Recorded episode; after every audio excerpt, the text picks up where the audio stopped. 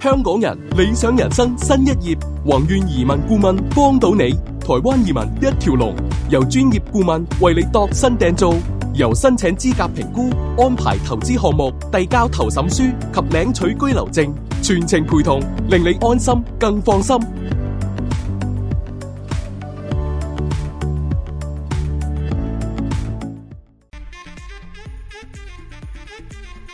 宏願海外物業投資中心呈現嘅英國樓盤巡禮將會喺宏願移民位於香港沙廠工業大廈第五期嘅長期展銷廳舉行，向大家介紹英國唔同嘅樓盤。快啲打嚟六二二一四四三八查詢啦！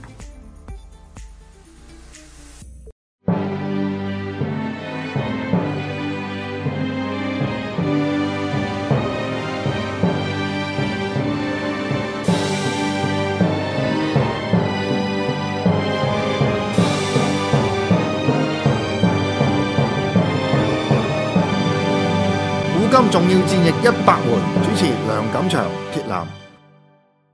第三節嗱，我哋第一節講咗咧，就係嗰班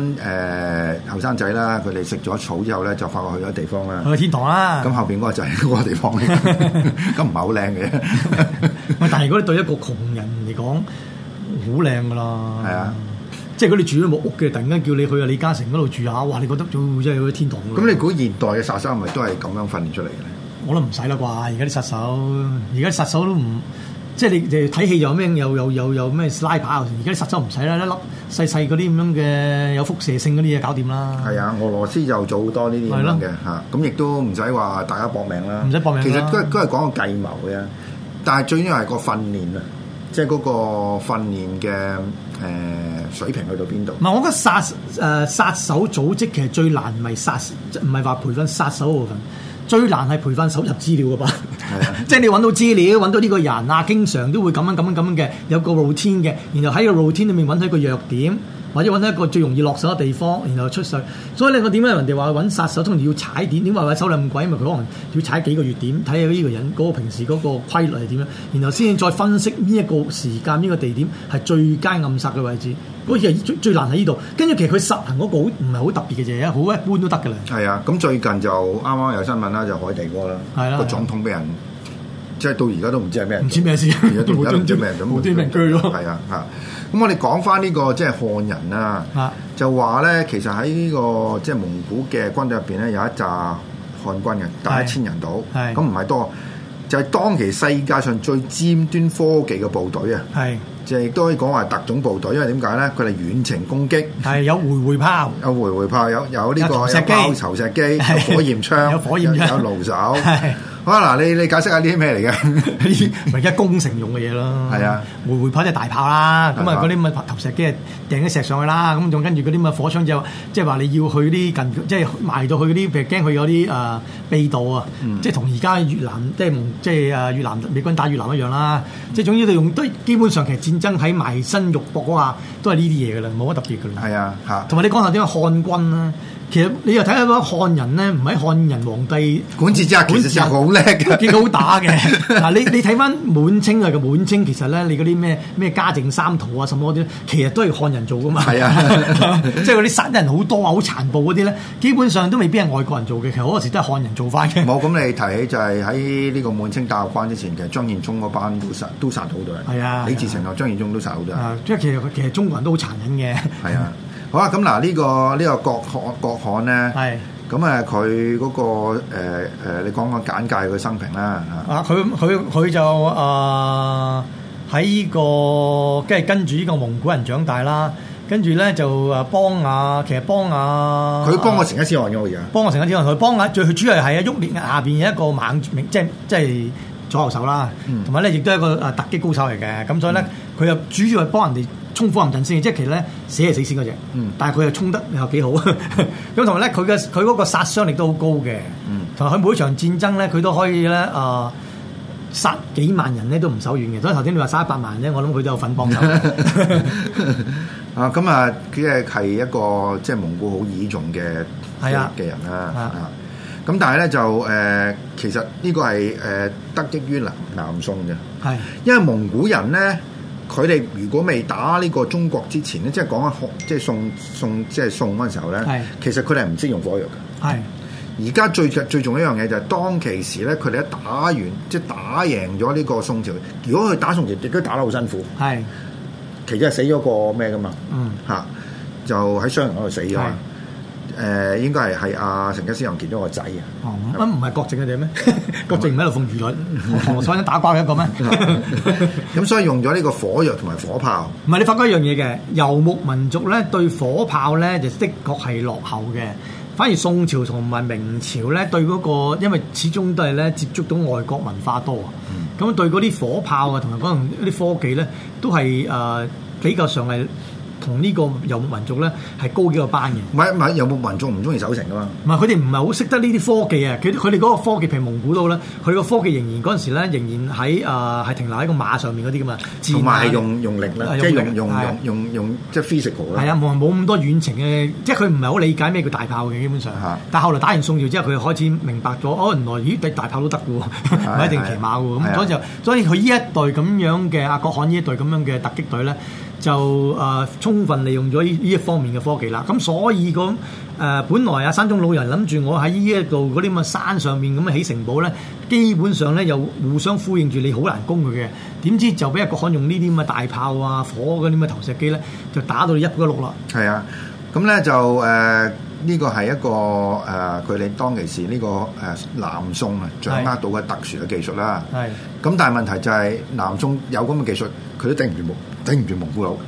唔係咁啊？因為你你又你又將我哋啲打得嘅隊冧咗啫，又嘢中嗰啲咩咩咩計咩計咁你好好興咁啫。即係我打得嗰啲，你又唔又唔俾我用，又或者隊冧埋我自，即係你自己隊冧自己，跟住然後就話人哋隊冧你，唔係，都係你隊冧你自己。 哦，呢個係阿鐵男嘅唔係我新歷史觀。啊，嗰個歷史真相都係咁嘅喎。嗱，我我有我有啲打得嘅，啊啊，我又點解誒慢慢慢又誒有啲咦你打得㗎？點會打打會打翻我㗎？都唔好唔好啦，你唔好咁打得住，咁即係好好興嘅喎。係啊，最經典嘅例子係袁袁崇煥啦。係袁崇煥最慘啦，最犀利係。啊嚇，咁好啦，咁啊國罕去咗蒙古度咧就啊真係犀利啦，咁啊係。就係佢啊一個啊揮軍猛攻呢、個誒、呃山中老人嗰個派系，係連下一百二十八城，係啊擊潰五萬個阿薩辛嘅教徒，係咁啊用咩咧？用火炮唔火炮攻城。係咁到一二五即係五六年嘅時候咧，就末代山中老人咧，老肯丁被逼率眾出降。係。好啦，但係呢個呢個呢個誒投降呢個呢個係第七代誒山中老人呢個山中老人個仔嚟喎。係啊。叫忽兒沙喎，佢老豆啊叫做謝克阿拉丁喎。係啊咁呢個謝克阿拉丁係點解唔出堂咧？原來因為咧，阿忽兒沙話我哋唔好打啦，阿爸， 阿爸話我要繼續打，點知阿仔話唔打啦，你再打我啊殺咗你。咁我阿爸係要救得，結果就真係俾阿仔殺咗。咁阿仔殺咗佢之後，就出去投降，帶住成班人出去投降啊。 即刻一頭糊塗啊！咁但係投降都冇乜好處 喎。誒、開頭唔係開頭啊，鬱連日咧就都覺得 O K 嘅，你哋你哋投降都好，咁咧都善待佢哋嘅，咁仲將阿阿忽兒沙呢個投降呢、個着呢、個咁嘅人咧，即係個呢個山中老人嘅第八代咧叫做，就送翻去俾阿蒙哥，就等阿蒙哥處處理嘅，咁咧佢就將佢所有嘅手下咧同埋呢啲村民啊細路仔佬咧，就全部都誒、呃即係收收收埋喺一齊嘅。咁但係點知後啦，蒙哥咧就發咗個嗰啲咁樣嘅，即係我哋而家叫短信啦 SMS 係 SMS 佢喂，你送佢過嚟 托咩？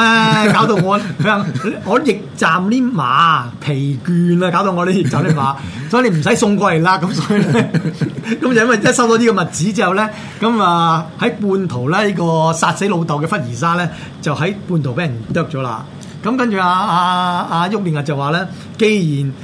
呃都對冧咗嗰個啦。咁都唔我爭在啦都唔其實爭在啦，就將佢成個阿德先派係所有由大人到細路，甚至嗰啲連 B B 咁大嗰度咧，全部殺晒。咁嗱，呢啲係蒙古人嗰種兇悍嘅方法啦，真係係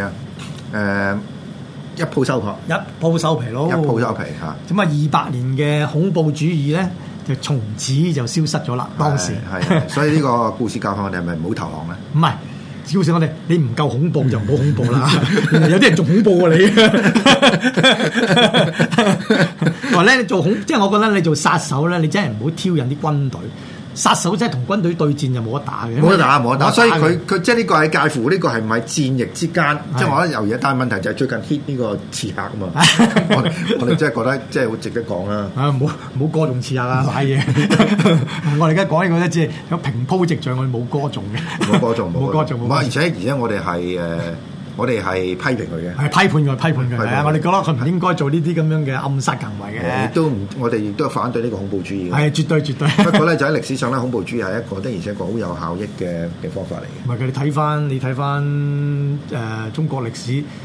喂，唔好講嗰啲一近時嗰啲咩咩魚腸劍啊，嗰啲咩荊軻嗰啲啦，就算你近代好多好多嗰啲咁樣嘅暗殺，都係特受到歌頌嘅喎。嗯，咁其實又又點解咧？又又會有咁嘅有咁嘅情形出現咧？係啊嚇但係又犯法佢而 家話，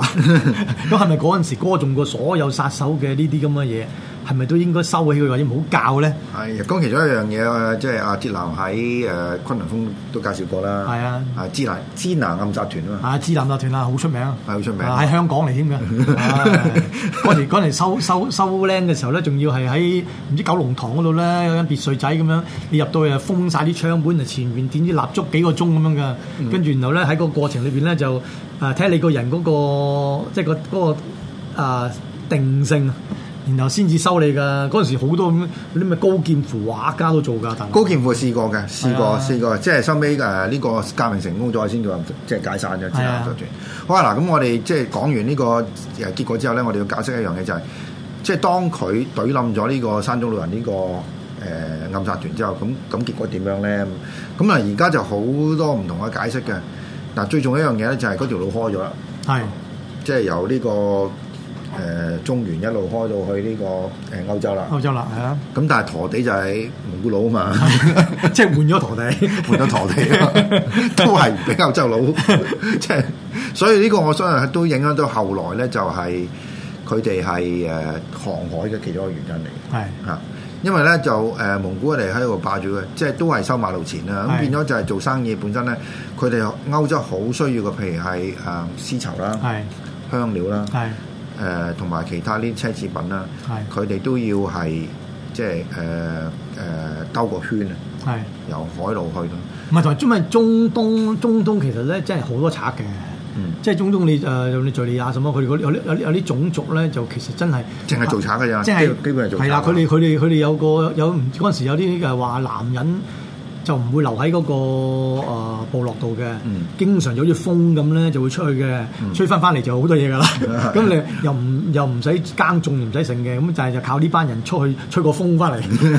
咁即係話其實基本上佢哋嗰個大部分民族咧都係以打劫為生嘅。係啊，哇！咁但係就經經過咗蒙古佬之後，就呢呢啲就全部收皮啦啊。咩因為蒙古佬咧有一個好處就係咩咧？喺佢哋嘅管治下咧，係冇賊噶啦 開始，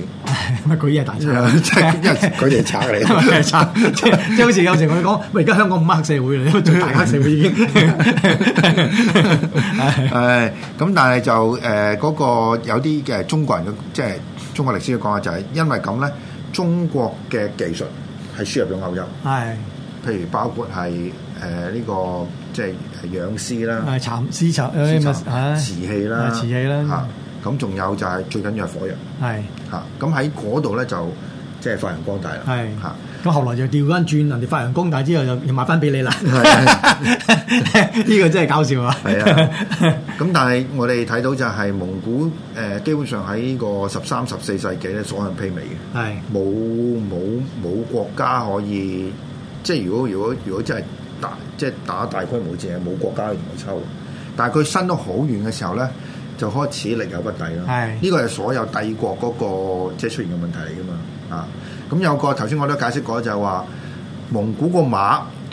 佢去到邊度發揮到一個好嘅狀態咧，蒙古就贏。係但係如果個馬本身發揮唔到狀態咧，蒙古就輸，係，因為佢嘅戰術大部分同馬有關嘅，同馬有關嘅係啊呢個就係佢嘅嚇。所以我成日講啦，戰術戰略咁就係佢戰，因為如果講戰術咧，咁、基本上蒙古啊喺馬上面嘅戰術咧，基本上喺當時嚟講咧，就係、超前過其他種族好多噶啦。唔係，甚至我諗而家用馬咧，即係而家而家嘅人用馬同翻同翻當年嘅蒙古打人打都輸嘅，係，因為實在嗰、個誒、